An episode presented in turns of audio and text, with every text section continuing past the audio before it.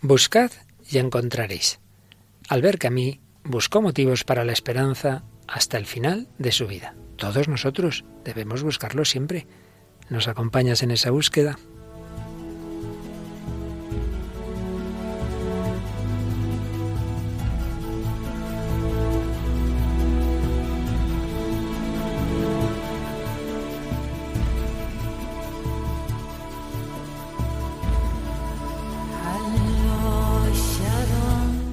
El hombre de hoy y Dios, con el padre Luis Fernando de Prada.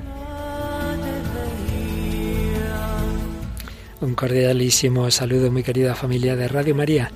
Aquí seguimos, el hombre de hoy, buscando a Dios, buscando la verdad, buscando la felicidad, buscando el sentido de la vida en este itinerario que hacemos con vosotros cada semana. Un itinerario en el que una semana más nos acompaña Paloma Niño, ¿qué tal Paloma? Muy bien, Padre Luis Fernando, encantada de estar de nuevo en el programa. Muy buenas noches a todos. Y hoy no te deja sola nuestra amiga Mónica del Álamo Toraño. ¿Qué tal, Mónica? Hola, Padre, muy bien. ¿Qué tal tus clases? Muy bien, poco a poco. Con tus chavalillos, ahí vas en la lucha bien. Sí, sí, es bonito, ¿eh? Es duro, pero es bonito. Bueno, pues luego nos cuentas algo de esas novelas, esas obras literarias que nos sueles traer pero primero Paloma ha mirado como siempre el Facebook y ha escogido algún mensajillo, ¿verdad? Sí, entre todos los que nos habéis escrito en la página de Facebook, que se puede encontrar buscando El hombre de hoy y Dios en esta red social, pues hemos elegido el de Maricruz Vivas que nos decía, verdaderamente si perdemos el sentido de la vida, perdemos al Padre Dios. Es el mismísimo autor de nuestra existencia y sin él no existiría yo.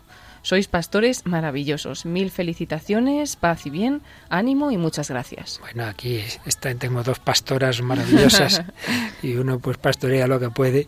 El Señor es nuestro pastor, ese sí que es el verdadero pastor, los demás pues somos pequeños zagalillos. Bueno, pues hoy seguimos pidiéndole al buen pastor que nos guíe por buenas sendas. Y lo estamos haciendo, recordad, en esa etapa de nuestro programa sobre la esperanza en la que vamos ya acabando ese bloque de las respuestas desesperanzadas a la pregunta de si hay fundamentos para la esperanza en la vida humana. Y estábamos viendo el existencialismo francés, hablamos en su momento de Sartre, y estábamos con un personaje que estamos descubriendo que se abrió a la esperanza más de lo que se suele decir, Albert Camus. Para ello estamos siguiendo esa obra de Howard Mumma, el existencialista hastiado, que recoge las conversaciones que tuvo con él, con una introducción extraordinaria de José Ángel Ajejas que nos está sirviendo mucho. Pues seguiremos hablando de Albert Camus, pero también, como siempre, ilustrándolo todo este tema de la esperanza, los motivos para superar las dificultades con el cine y con la música. ¿Qué película traemos, Paloma? Hoy vamos a traer algunos fragmentos de la película Incondicional. Incondicional, una preciosidad y además basada en un personaje histórico, bueno, histórico, que vive en este momento en Estados Unidos. Y también nos traes un testimonio, ¿verdad? Aparte del cinematográfico, otro que has, que has visto en Internet. Sí, va a ser el testimonio de conversión del norteamericano Kevin Bost. Estupendo. Bueno, también, obviamente, traeremos música, pero mm, ya que tenemos a Mónica, pues como decíamos, nos va a hablar de, de una obra de literatura y una obra muy muy contemporánea que se llama Un misterio en Toledo de Anne Perry. Madre mía, un misterio en Toledo. Esa ciudad, ¿verdad?, que tantas veces hemos recorrido y que sobre todo la noche víspera del Corpus es una maravilla recorrerla, pero sí, sí, ahí hay leyendas en Toledo y hay misterios, pues seguro que va a ser muy interesante. Y también escucharemos eh, palabras del Santo Padre Francisco sobre la esperanza, bueno, muchas cosas más en este programa 248 del Hombre y de Dios que comenzamos ahora.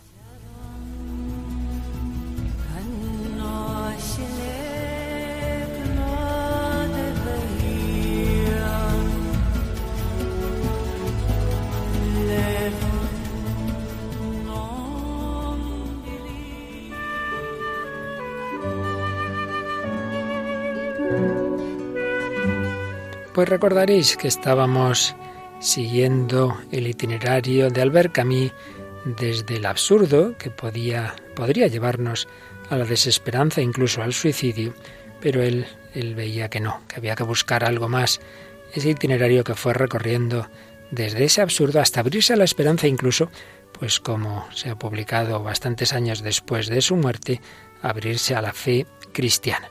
Y estamos siguiendo la introducción de José Ángel Ajejas a la obra de Howard Mumma sobre esas conversaciones que este pastor protestante norteamericano tuvo con Albert Camus en París. Eh, Ajejas, recordémoslo, hablaba de estas categorías para entender la obra de Camus. Absurdo, nostalgia, justicia y rebelión. Absurdo. A primera vista el mundo parece absurdo, sin sentido. Nostalgia. Nostalgia de una inocencia perdida, de un supuesto estado natural del ser humano, sin ofensas morales. Por ello nostalgia de justicia. Y rebelión ante las injusticias históricas. Hay que comprometerse en esa lucha por la justicia. Y el propio Camus Mm, hacia el final de su vida también veía mm, tres eh, etapas o tres ciclos de su obra, cada uno de los cuales los ejemplificaba con un personaje de la mitología griega. El absurdo, el ciclo dedicado al absurdo, ahí estaba Sísifo. El dedicado a la rebeldía, Prometeo. Y el tercero, dedicado a una temática más amplia que apunta en distintos papeles, el amor entendido como la justicia que dirime todas las injusticias humanas. Bien, ahí estaría Némesis. Estábamos exponiendo esto y nos habíamos quedado en cómo tras las primeras obras en que Camille sobre todo pues parte de ese absurdo, de esa desesperanza a la que puede caer el hombre, ejemplificada en Sísifo, nos había hablado de Prometeo, ese personaje griego que roba el fuego a los dioses y que ahí Camille lo que veía era la lucha, la lucha por suprimir las injusticias de este mundo. Pero al final de ese ciclo, se ve impotente, no puede impedir que los males se extiendan, no puede acudir a la esperanza, por otro lado, porque la esperanza trascendente, en ese momento de su vida pensaba Camille, que era evadirse de la realidad. Realmente hace una apuesta por una razón que se sabe insuficiente, pero que es la que tenemos y la única que da respuestas razonables, por limitadas que sean. En aquel momento de su vida, apunta a Jejas, a quien estamos siguiendo, Pensaba Camille que quien apuesta por la religión en realidad practica una especie de suicidio del espíritu, pues se lanza al absurdo como escapatoria. Pero realmente el intento del hombre de construir la sociedad justa, ese ciclo de Prometeo, ve que tampoco, tampoco es un momento definitivo. Prometeo se tambalea. La caída marca, una obra de Camille, la caída marca la transición hacia el último periodo de su obra. Y aquí entramos en ese otro personaje, Némesis, o una particular forma de amor. En efecto, en 1956 escribe Camille La caída, y ahí aparece un abogado entregado de lleno a lo que podríamos llamar la religión de la dicha, satisfecho consigo mismo, con su profesión, con el triunfo de la justicia, pero egoísta hasta el refinamiento en el trato con las mujeres, a las que utiliza de todas las formas posibles para satisfacer el amor que se tiene a sí mismo, hasta que se produce la caída, el descubrimiento del mal moral en sí mismo, la conciencia de que una vida empeñada en la plena satisfacción de sí mismo le lleva a cometer la mayor de las atrocidades, la de preferirse a sí mismo, antes de salvar la vida de quien va a suicidarse. Y así este hombre se convierte en el fundador, podemos decir, de una especie de nueva religión de la que él mismo es Dios, la religión de la desesperación y de la amargura, que contrapone a la religión cristiana. Cristo es el único que de verdad puede llevar la justicia a los hombres, porque es quien puede salvarlos, porque su juicio es de amor. Este tema, según Ajejas, es el mismo que late tras los relatos de el exilio y el reino, en los que Camille quiere creer que la justicia que devuelva al hombre la inocencia primera ha de ser más bien una forma de misericordia y de amor, y no una forma de goce sensible o una decisión egoísta de fidelidad a sí mismo. En definitiva, ese anhelo de justicia es inseparable de la libertad y de la esperanza. Y que a mí va viendo que las diversas respuestas a la inquietud del absurdo, pues muchas de ellas no satisfacen ese anhelo. El absurdo de Camille, como ya dijimos en otro programa, en realidad es la expresión conceptual de esta experiencia, el conflicto entre la necesidad humana y el silencio del universo ha producido, decía el Muma, un sentimiento profundo de alienación y de exilio en los seres humanos. Y todos los intentos humanos para responder a las preguntas sobre el sentido son fútiles. Camille va a confesar a Muma que es un hombre desilusionado y exhausto.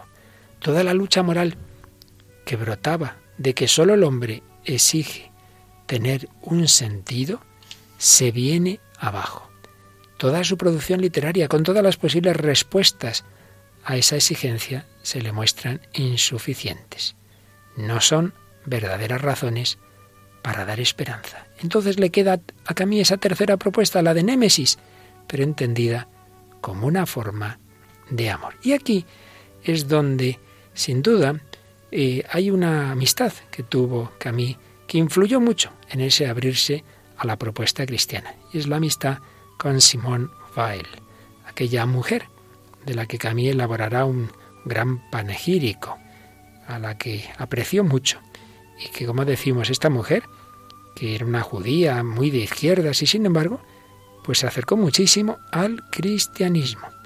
Y, como decimos, le influyó a Camille en esa necesidad de aproximarse a la justicia como una exigencia moral que únicamente surge de la identidad cristiana. Bien es verdad que tanto en Weil como por supuesto en Camille eso no significaba un cristianismo, digamos, de entrar en una iglesia. De hecho, eh, Simón escribió lo siguiente. Habría que intentar reunir a la gente tras las aspiraciones cristianas. Hay que intentar definirlas en términos a los que un ateo pueda íntegramente adherirse, sin quitarles nada de lo que tienen de específico. Claro, eso era cristianismo rebajado, pero bueno, ya era un paso, un abrirse a esas propuestas cristianas, al menos en los aspectos que uno podría aceptar sin Dios. Pero se estaban acercando los dos a esa fe que hubiera ocurrido si Camille y la propia Simón Weil hubieran vivido más. Sísifo, Prometeo, Némesis, se pregunta a Jejas, ¿el siguiente no sería Cristo? ¿Habría sido la cuarta etapa de la vida y obra de Camille? La coherencia interna de su obra y estas conversaciones con Howard Muma que hemos sabido 50 años después que tuvieron entre ambos no indican que en efecto Camille se estaba acercando a la auténtica esperanza cristiana. Seguimos hablando de ello.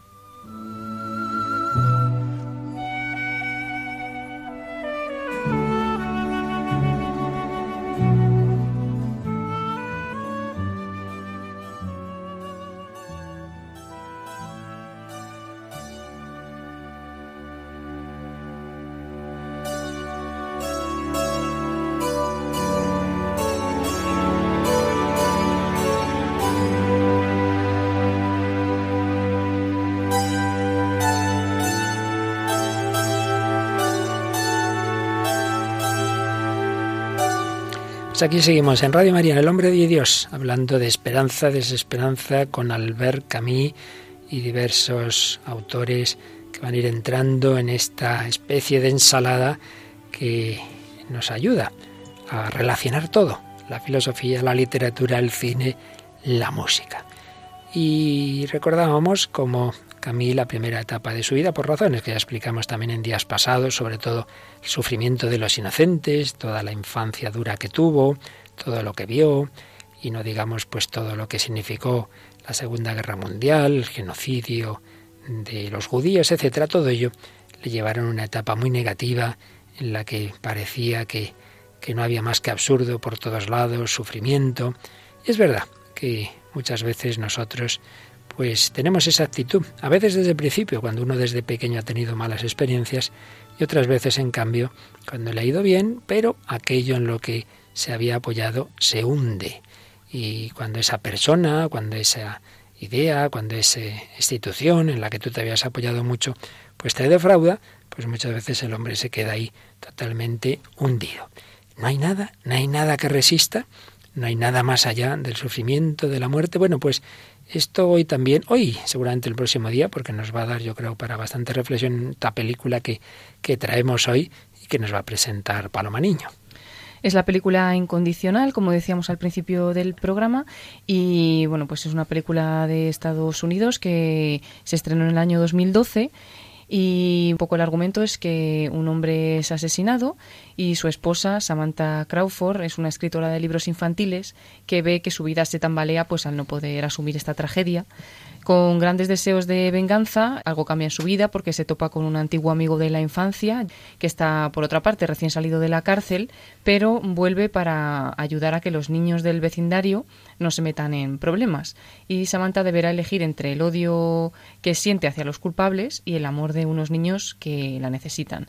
Es un melodrama romántico inspirado en hechos reales y que nos acerca a la vida de Joe Bradford que bueno, actualmente está vivo todavía y bueno, creció en una zona rural y cuando se le desarrolló una enfermedad, Joe y su esposa Denise se vieron obligados a trasladarse a una zona de bajos ingresos. Cuando llegaron allí se encontraron pues con necesidades de los niños desfavorecidos de su barrio y comenzaron a llegar hasta ellos, a dirigir un coro de niños de la ciudad. Muchos niños huérfanos pues vieron en Joe a un padre y llegó a ser conocido como Papá Joe. Junto con su esposa fundó en el año 2005 el Corazón de Elías, que es una organización sin fines de lucro que ayuda a estos niños necesitados. Y basado pues en esta historia real es la película que traemos hoy de Incondicional. Pues sí, la verdad es que vale mucho la pena.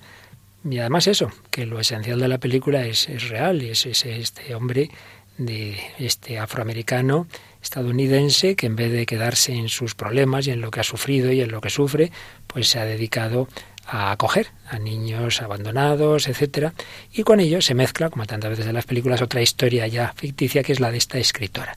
Pero la verdad es que está muy muy lograda. Quizás sea un, tenga un puntito un poquito demasiado melodramático, a veces incluso como quizá digamos hoy la música está demasiado presente, pero creo que vale mucho la pena para darnos cuenta de que ante el sufrimiento, pues tenemos que reaccionar, pues haciendo el bien y que eso mismo nos puede llevar a la esperanza. Vamos a escuchar en primer lugar precisamente cómo empieza la película, el prólogo digamos, de la película, en la que esta mujer, esta chica, escritora de cuentos de niños, nos sintetiza el momento en el que ella está.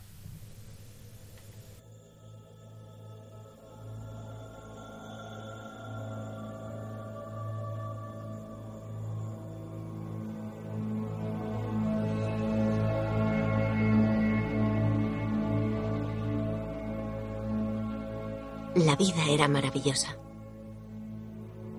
Estaba llena de magia y posibilidades. Me pasaba horas dibujando y soñando historias que luego contaría a mis amigos. Quería que mis cuentos inspirasen al mundo, que lo convirtieran en un lugar mejor. Amaba soñar. Y durante un tiempo me pareció que todo se haría realidad. Billy era mi vida, el hombre de mis sueños. Pero qué rápido se desvanecen los sueños. Lo cierto es que no solo acabaron con su vida, también con la mía. La policía dijo que el asesino llevaba una sudadera roja y que olvidó un trapo lleno de grasa. Pero nunca dieron con él. Y eso no conseguí olvidarlo. ¿Qué haces cuando pierdes la esperanza, la fe y las ganas de seguir? Quería contar historias maravillosas, pero no imaginé que la mía acabaría así.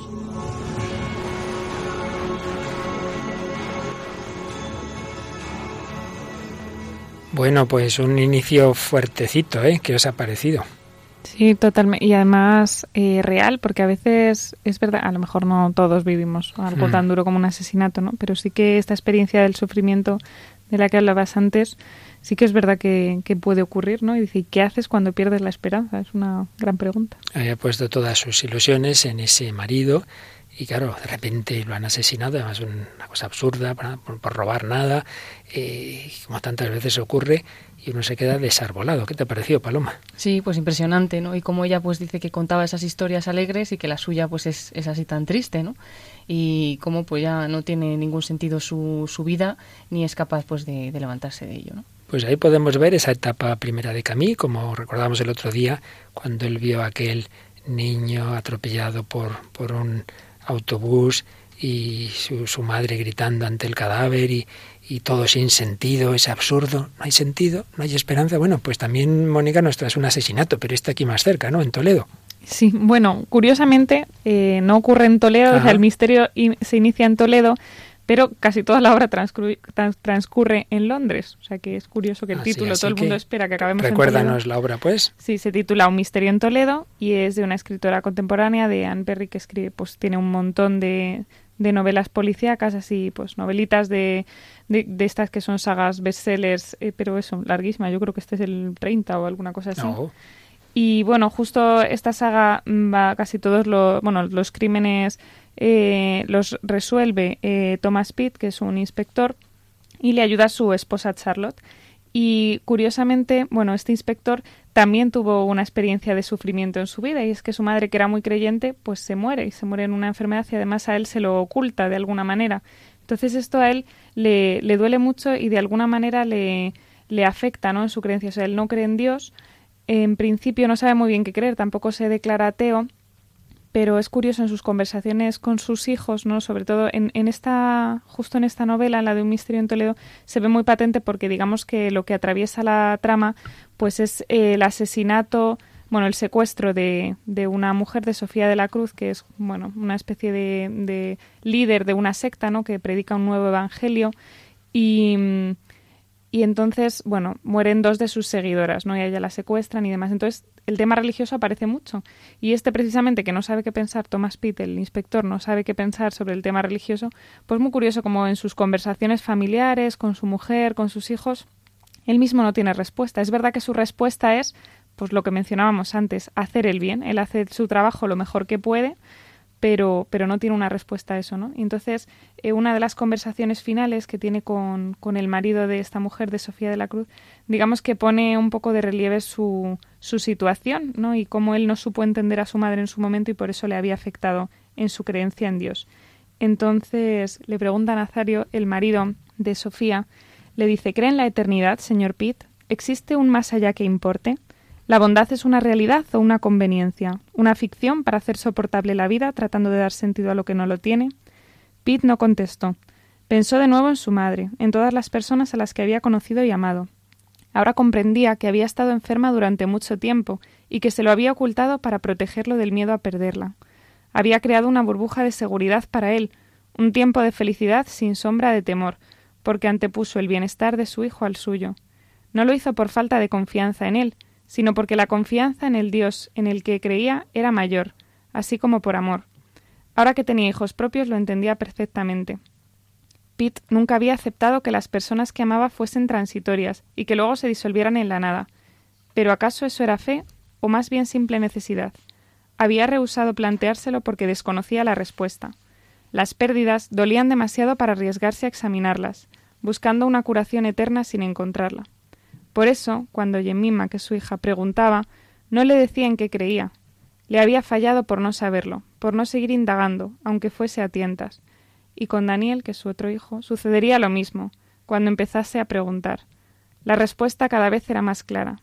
Su madre no le había negado la oportunidad de ayudarla, se había encomendado al Dios en el que creía, y protegió a su hijo de la mejor manera que supo, y Pete no había sabido apreciarlo de alguna manera no estamos viendo como su crisis, sino un poco como él resuelve esa crisis, ¿no? Bueno, o resuelve, o, se queda así en un estado de decir, bueno, quizá tengo que perdonar esto. A Dios, en el fondo estaba culpando al Dios en el que creía su madre, en el que decía no creer, por esta historia de sufrimiento. No es verdad que su respuesta ante este sufrimiento había sido buena, ¿no? Bueno, yo voy a hacer el bien, yo voy a resolver los crímenes, yo voy a... De hecho, hay alguna conversa, algún fragmento de conversación muy interesante con sus hijos que dice, bueno, yo no sé si existe Dios, yo lo que sé es que yo tengo que hacer mi trabajo, tengo que hacer el bien, creo en la bondad, en la honestidad, y eso es con lo que cuento. Pero en el fondo, bueno, sí que había esta duda, ¿no? Basada en este sufrimiento. De hecho, me ha llamado la atención, no, recuerdo la frase exacta, no aceptaba a las personas transitorias, ¿no? Claro, no, no aceptaba que las personas muriesen. O sea, ese amor tan grande, eso que hemos mencionado tantas veces. Una persona así pudiera morir para siempre, ¿no? Sí, y de hecho es una idea que se repite mucho en el libro. Mucha gente, pues ante el amor que, que tiene, pues dice, ¿cómo? Ojalá esto que dice esta señora, dicen esto que dice Sofía, pues fuera verdad, porque ella habla de la eternidad o habla de pues del cielo, del más allá, y muchos de los escépticos, digamos, que se mueven en esta obra, dicen mucho eso, lo de, bueno, pues ojalá. Y bueno, también hay otro fragmento que se aleja un poco de este del inspector Pitt, pero que me ha llamado la atención porque es eh, una reflexión que hace un periodista que está siguiendo todo este caso y que habla también de, de lo que es la esperanza dice, bueno, él hace una reflexión, ¿no? está como escribiendo un artículo porque no se sabe muy bien si a Sofía esta la han secuestrado, si ella se ha ido, está proclamando un mensaje de paz y de, y de bueno, sí, de, de descubrir a Dios. Y entonces habla mucho de lo que son las esperanzas humanas. Dice, ahora bien, si Sofía de la Cruz nos ha engañado, se ha llevado consigo nuestros sueños, nuestra confianza en la oración y las palabras más sagradas en los labios de un creyente. Un hombre que teme por su vida pide ayuda a gritos a Dios. ¿Cuántas últimas palabras de un soldado en esta tierra son una oración? ¿Cuántos de nosotros, abrumados por la culpa, rezamos para suplicar el perdón? Una mujer que arrulla a un bebé enfermo ruega a Dios que la ayude, que le salve la vida, que alivie su dolor a cualquier precio. ¿Cuántos de nosotros somos niños atosigados por la vida, confundidos dando traspiés y nos hemos vuelto hacia Dios buscando una luz en algún lugar del camino?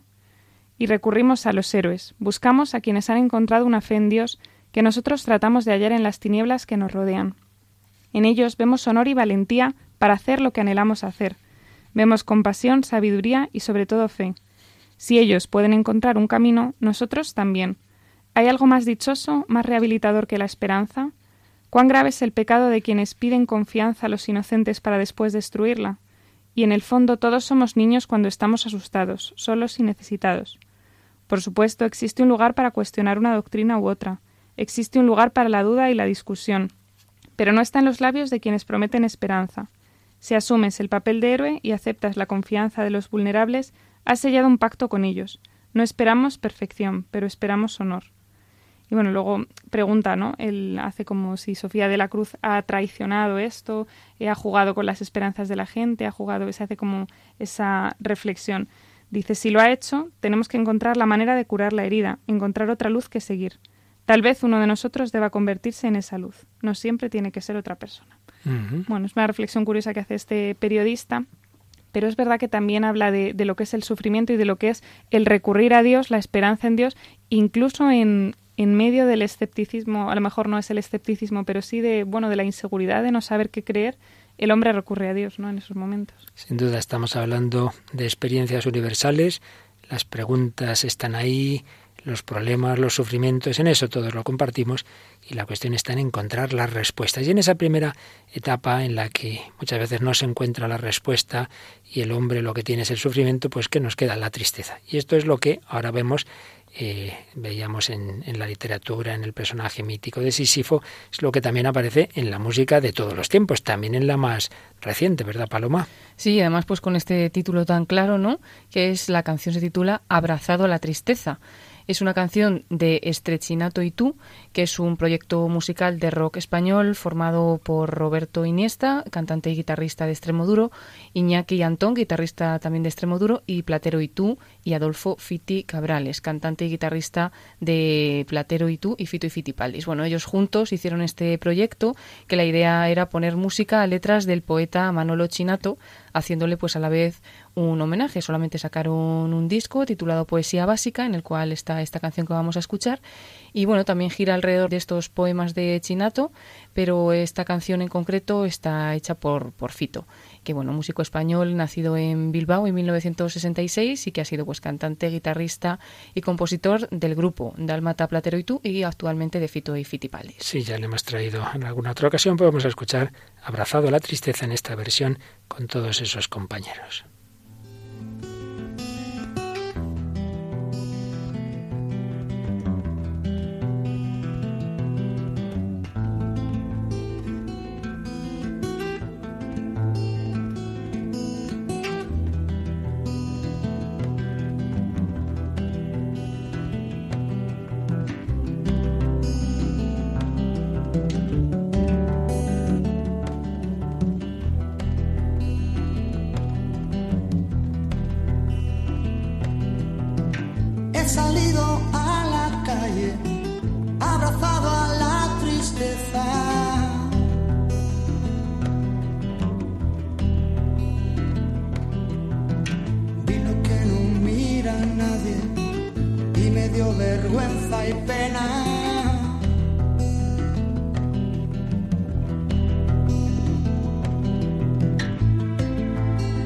Soledad que te pegas a mi alma en la dulce soledad de este campo de otoño.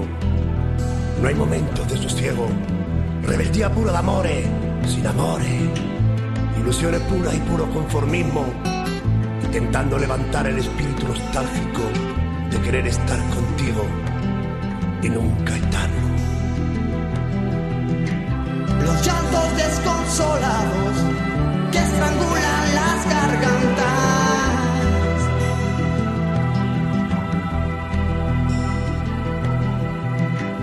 Ancianos encorvados parece que la tierra les llama.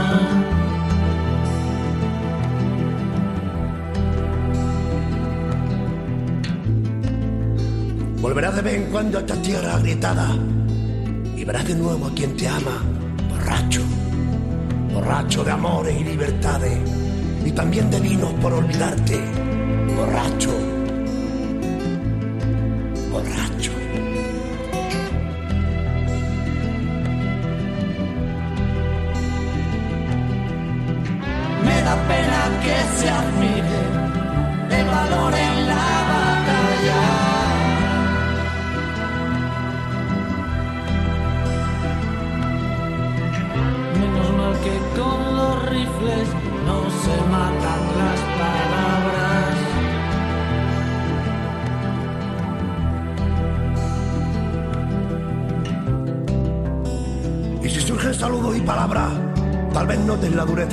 Estilo, queriendo no herirte en nada y en mi soledad solo herirme yo mismo.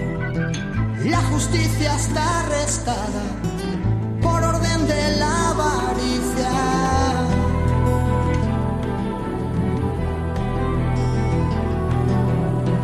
El dinero que te salga es el mismo que asesina.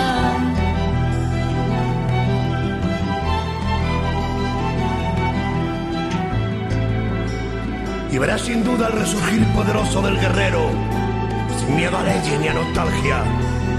Y lo verás caer una y mil veces y levantarse de nuevo con la pura bandera de su raza. Soledad de amores, triste y pura. Soledad de amores y locura. No me des más esperanza, sé que todos son mentiras.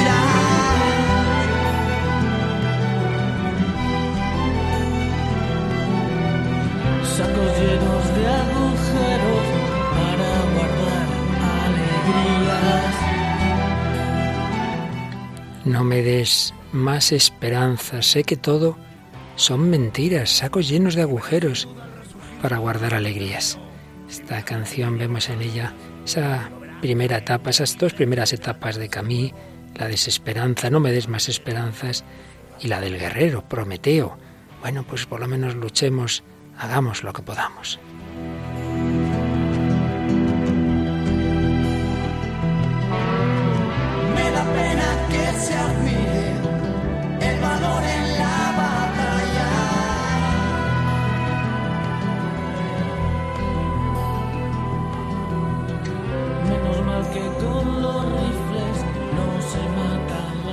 Pues aquí seguimos en Radio María, en El Hombre de Dios. Acabamos de escuchar esta canción abrazado a la tristeza de ese proyecto musical que se llamó Estrechinato, con las voces de, de Fito y de quien había compuesto esas poesías, y donde vemos esa etapa de tristeza, de desesperanza, de, lucha, pero con poco, poca esperanza de conseguir sus objetivos.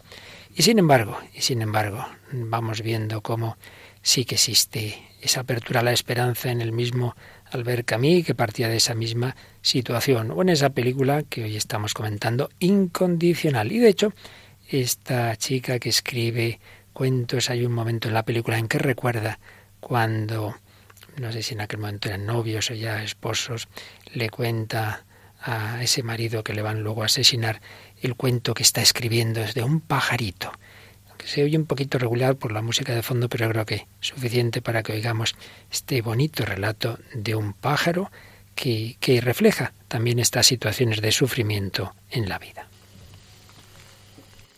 Érase una vez una dulce oropéndola llamada pájaro de fuego. A Pájaro de Fuego le encantaba la luz del día. Disfrutaba del sol brillante durante horas. Cuando se ponía a llover, iba a quejarse a su mamá. ¿Por qué Dios ha dado poder a las nubes para esconder el sol? Su madre le sonreía y le decía, eso lo entenderás cuando camines entre las nubes. Pero una y otra vez cubrían el cielo y una y otra vez el pajarillo se quejaba a su mamá hasta que un día cayó una gran tormenta y su madre le dijo entonces, le dijo, algo te espera allí arriba y lo verás si subes muy alto. Y el pajarillo sintió mucho miedo. No confiaba en la fuerza de sus alas, pero se lanzó hacia lo desconocido y en vez de respuestas se encontró con rayos, truenos y temporales de viento. Entonces temió caer malherido. Estaba a punto de volver cuando sucedió. Atravesó las nubes y allí estaba. Mucho más bonito que nunca. Y en ese momento lo entendió.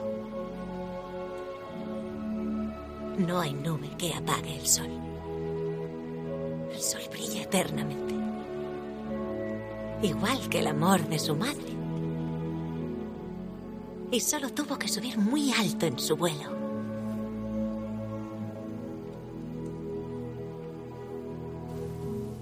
Pues era un fragmento de la película Incondicional. Bueno, ¿qué os ha suscitado este corte?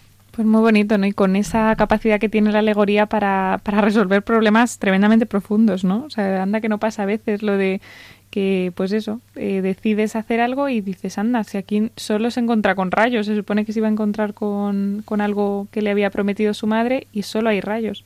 Y luego qué bonito el eso, no hay nube que, que apague el sol, que es verdad, que para nosotros nos lo parece, pero... Como ha terminado, ¿no? Solo tuvo que subir muy alto en su vuelo, pues que a veces la esperanza es eso. Eh, no está aquí mismo, no está delante de nuestros ojos, pero tenemos que esperar que va a venir algo algo mejor, pero que en ese camino pues se encuentra con la tormenta, se encuentra con muchas cosas. Entonces, bueno, la esperanza en Dios es, también eso. Y dice que estuvo a punto de volverse atrás cuando va subiendo y claro, se encuentran las nubes, cada vez la tormenta más fuerte, eso es como cuando uno va en avión y te pilla una de esas tormentas fuertes, te echas a temblar, ¿verdad? Pero espera, espera, espera, que ya, ya hemos pasado las, las nubes y ahora estamos encima de las nubes. Entonces solo se ve el sol y las nubes y la tormenta debajo. Y entonces cuando has pasado esa situación, entonces sí que hay un sol que brilla eternamente, como el amor de su madre. Bueno, esto es impresionante y está aquí cuadrando todo como casi siempre, porque me estoy acordando ahora de que Santa Teresita del Niño Jesús en su historia de un alma pone un ejemplo muy parecido del pajarito, de la tormenta y del sol divino que es Jesucristo y de cómo pues tras esa desolación, tras esas noches oscuras, si perseveramos, si somos capaces de seguir volando, llegamos a encontrarnos con el sol. Bueno, y esto no son palabras, esto es realidad y por eso siempre traemos testimonios sean de personas que conocemos, sea de personas que nos traen otros medios, como nuestros amigos de Religión en Libertad, que nos trae hoy Paloma uno de esos testimonios. Es el testimonio de Kevin Bost, es norteamericano, doctor en psicología y apasionado de la filosofía, que ya desde niño admiró la cultura griega y su doble enfoque de crecer plenamente en cuerpo y en espíritu, en gimnasia y en filosofía. De niño admiraba al musculoso Superman y pronto admiró aún de muchacho a Aristóteles, el filósofo griego. Él quería el cuerpo de uno y la mente del otro. Quería una plenitud humana total. bueno, aunque su familia era católica, iban a misa y estudió él también en un colegio de religiosas muy cariñosas y atentas, nunca profundizó mucho en su fe y hacia los 18 años se volcó a leer eh, los filósofos anticlericales, Voltaire, Nietzsche con su propio Superman, su superhombre, eh, Russell y especialmente Ayn Rand con su filosofía de, de objetivismo, que ella dice que deriva del pensamiento aristotélico. Todos consideraban a Dios innecesario y no razonable. Kevin Bost aceptó este discurso y decidió que su Dios sería la razón, y al mismo tiempo se volcó en cultivar su cuerpo haciendo musculación y levantamiento de pesos. Unos 20 años después, nos vamos ya muy adelante en su vida, al ir ya criando a sus propios hijos, recordó esta infancia que tuvo católica y deseó algo de eso. Enviaba a sus hijos a, escuelas católicas y él deseaba profundamente poder creer, pero no podía, en buena conciencia, fingir que creía lo que no creía. En ese momento dice que recuerda que leyó al filósofo Mortimer Adler un libro que se llama Cómo pensar acerca de Dios dos veces y esperaba que le permitiera seguir esa senda, pero no le acercó tampoco a casa. Entonces, ya con 43 años, eh, con una carrera como psicólogo y después de haber leído a muchos filósofos, descubrió por fin los textos de Santo Tomás de Aquino. Kevin era un apasionado de Aristóteles y Tomás había comentado a Aristóteles casi frase a frase. Él dice que cuando descubrió los escritos de Santo Tomás de Aquino, descubrió que los modernos filósofos que había estado siguiendo eran niños de colegio comparados con el viejo Santo Tomás. Él me enseñó que la fe y la razón no tienen por qué oponerse y que una persona que piensa puede ser también una persona que cree. Él era un verdadero Superman de la mente que amaba a Dios con todo su corazón y con toda su alma. Santo Tomás me permitió dar el salto de fe sin saltar fuera de la razón. Él también admiraba a los griegos y conocía a Aristóteles tremendamente bien, explica Bost. Nadie como él integró la lógica y la filosofía racional con la revelación cristiana en su obra maestra, ¿no? la Suma Teológica. La fe no contradice la razón, dice Bost, sino que nos lleva más lejos y más alto de lo que permite esta misma, como las dos alas que nos elevan a la verdad. Y leyendo a Santo Tomás, pues comenzó a ir a misa como en su infancia, se volcó a leer también pues ya el Nuevo Testamento, a San Agustín, otros autores como Chesterton, Lewis, veía pues el canal católico en televisión y poco a poco pues se fue formando, se convirtió totalmente en un buen creyente, ¿no? practicante y actualmente se ha convertido también en un divulgador de la fe y de la filosofía que intenta facilitar que las ideas de Santo Tomás se divulguen escribiendo unos libritos pues muy sencillos eh, traduciendo a Santo Tomás ¿no? sobre las virtudes, los siete pecados capitales, los dones del Espíritu y demás. Y bueno, como conclusión, él añade que Santo Tomás de Aquino, el filósofo de Dios, le salvó de los filósofos sin Dios aplicando un remedio hecho de fe y de razón. Me siento genial y doy gracias a Dios desde entonces. Pues este hombre tuvo ese vuelo del pájaro que consiguió atravesar todas esas nubes. Cada historia de conversión tiene su, su, camino, claro, Dios con cada uno no se repite nunca. En un caso es más una experiencia concreta, en un libro, una oración, una iluminación.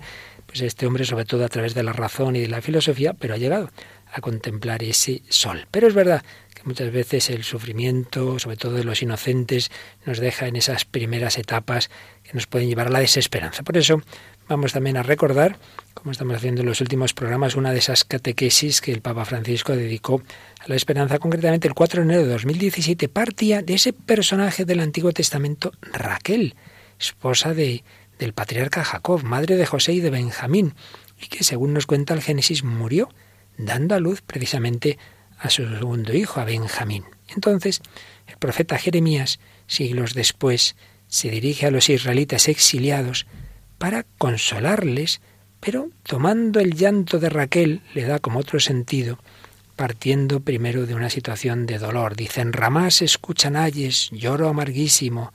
Raquel llora por sus hijos y rehúsa consolarse porque no existen. Entonces explicaba el Papa Francisco que aquí Jeremías está presentando a esa mujer de su pueblo en una realidad de dolor y de llanto. Raquel, que en la narración del Génesis había muerto dando a luz, sin embargo, aquí el profeta la representa como viva en Ramá. Pero en Ramá se estaban reuniendo los deportados, los exiliados. Por tanto, como que está llorando por esos hijos que en un cierto sentido han muerto porque han ido al exilio. Pero Raquel entonces no quiere ser consolada. Y aquí explicaba el Papa que ese rechazo suyo expresa la profundidad de su dolor y la amargura de su llanto. Ante la tragedia de la pérdida de los hijos, una madre no puede aceptar palabras o gestos de consolación que son siempre inadecuados, nunca capaces de mitigar el dolor de una herida que no puede y no quiere ser curada. Un dolor proporcional al amor. Cada madre sabe todo esto y hoy también, seguía diciendo, son muchas las madres que lloran, que no se resignan a la pérdida de un hijo, inconsolables ante una muerte imposible de aceptar. Raquel encierra en sí el dolor de todas las madres del mundo, de todos los tiempos y las lágrimas de todo ser humano que llora pérdidas irreparables, como oíamos en ese inicio de la película Incondicional. Este rechazo de Raquel que no quiere ser consolada nos enseña además cuánta delicadeza se requiere ante el dolor ajeno. Para hablar de esperanza, a quien está desesperado, es necesario compartir su desesperación. Para secar una lágrima del rostro de quien sufre, es necesario unir al suyo nuestro llanto, y sólo así Nuestras palabras pueden ser realmente capaces de dar un poco de esperanza. Y si no puedo decir palabras así, con el llanto, con el dolor, mejor el silencio, la caricia, el gesto y nada de palabras. Y Dios, con su delicadeza y su amor, responde al llanto de Raquel con palabras verdaderas, no fingidas. Reprime tu voz del lloro y tus ojos del llanto, porque hay paga para tu trabajo, oráculo de Yahvé. Volverán de tierra hostil y hay esperanza para tu futuro. Volverán los hijos a su territorio. Precisamente por el llanto de la madre hay todavía esperanza para los hijos que volverán a vivir. Y es que esa mujer que había aceptado morir en el momento del parto para que el hijo pudiese vivir, con su llanto es ahora principio de vida nueva para los hijos exiliados, prisioneros, lejanos de la patria. Al dolor y al llanto amargo de Raquel el Señor responde con una promesa que ahora puede ser para ella motivo de consuelo. El pueblo volverá del exilio y vivir en la fe libre su propia relación con Dios. Las lágrimas han generado esperanza. Muchas veces, decía el Papa, en nuestra vida, las lágrimas siembran esperanza, son semillas de esperanza. Este texto de Jeremías fue retomado, como sabemos, por el evangelista Mateo y aplicado a la matanza de los inocentes. Un texto que nos pone ante la tragedia de la matanza de seres humanos indefensos. Los niños de Belén murieron a causa de Jesús y él, Cordero Inocente, habría muerto después a su vez por todos nosotros. El Hijo de Dios entró en el dolor de los hombres. Cuando alguien se dirige a mí, me hace preguntas difíciles como Padre, dígame por qué sufren los niños. No sé qué responder, solamente digo Mira el crucifijo. Dios nos ha dado a su Hijo. Él ha sufrido. Y quizá ahí encontrarás una respuesta. Solamente mirando el amor de Dios que da a su Hijo, el cual ofrece su vida por nosotros, puede indicar algún camino de consolación y por eso decimos que el Hijo de Dios ha entrado en el dolor de los hombres, ha compartido y ha acogido la muerte. Su palabra es palabra de consuelo porque nace del llanto terminaba recordando que sobre la cruz será él el hijo moribundo quien done una nueva fecundidad a su madre, dejándola en manos de Juan y haciéndola madre del pueblo de los creyentes. La muerte ha sido vencida y así llega el cumplimiento de la profecía de Jeremías. También las lágrimas de María, como las de Raquel, han generado esperanza y nueva vida. Una preciosa catequesis del Papa Francisco en ese 4 de enero 2017. Bueno, vamos terminando el programa, pero vamos a hacerlo escuchando un nuevo fragmento de la película Incondicional. Seguiremos el próximo día, si Dios quiere. El protagonista real, histórico, como decimos, vivo ahora mismo, Joe, de niño, era un niño abandonado. Eh, en el campo le ha mordido una serpiente, está su amiga, su compañera de clase, que luego será esa escritora de cuentos, que le lleva corriendo al hospital y así le, le pueden salvar la vida. El niño despierta, se encuentra a su abuelita, escuchamos ese diálogo con la abuela y con esa niña, su amiga. ¿Dónde está papá? ¿Va a venir? No, cariño, no va a venir. Abuela. Dime, cariño. ¿Tú sabes por qué papá no me quiere?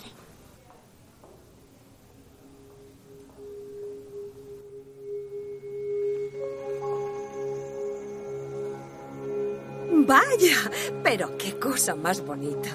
Tienes visita, Joe. Qué alegría verte. Ven aquí. Hola.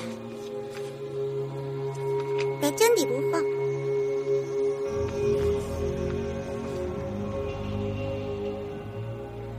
Samurai Joe. En esto estaba pensando. Pensaba que si sobrevives a una serpiente, puedes sobrevivir casi a cualquier cosa. Es decir, que eres invencible, que eres tan fuerte como para estar solo. No seas fuerte para eso.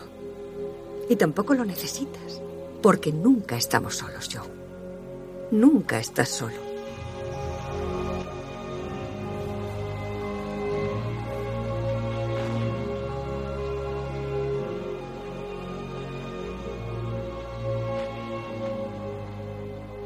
Cierto es que esa noche habría muerto si mi amiga Sam no hubiera estado allí. ¿Cuántos de vosotros no tenéis padre? Sé que a veces es duro, pero yo siempre me acuerdo de lo que me dijo ese día mi abuela. Que la vida puede llegar a ser cruel, que puedes llegar a enfadarte, entristecerte o a desear hacer daño a alguien, que no importa lo difícil que sea tu vida, nunca estás solo.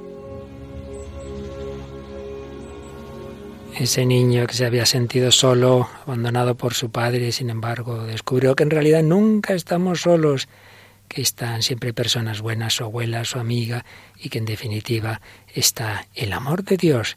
Y nos ha recordado el Papa que al pie de la cruz estaba María. Pero vamos a terminar este programa con esa versión española, María, ¿sabías qué? del grupo Tercer Cielo del Know de Pentatonics, que nos habla de María, que nos ha dado la verdadera esperanza en Jesucristo.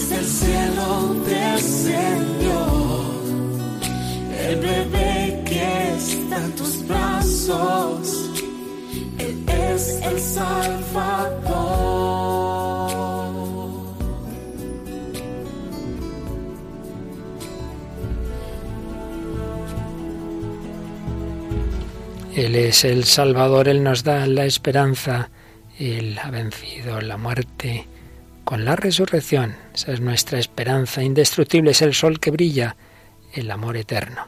Sí, es posible pasar del absurdo, del sinsentido, a la esperanza. Lo seguiremos viendo el próximo día.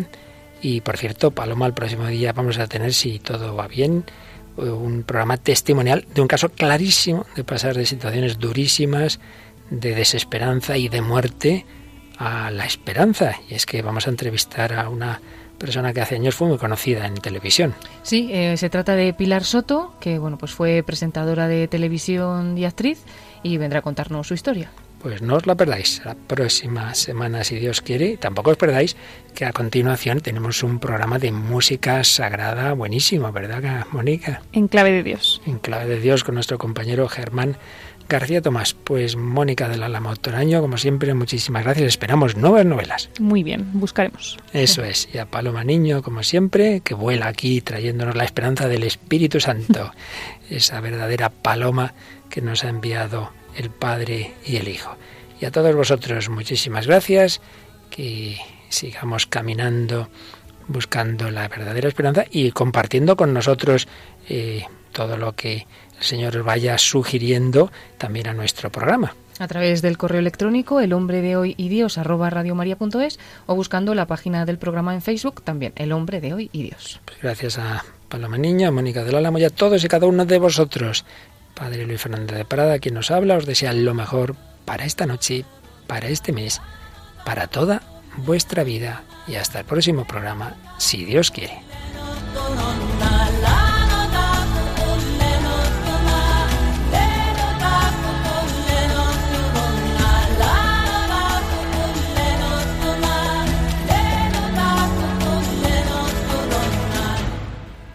Así concluye El hombre de hoy y Dios, un programa dirigido en Radio María por el Padre Luis Fernando de Prada.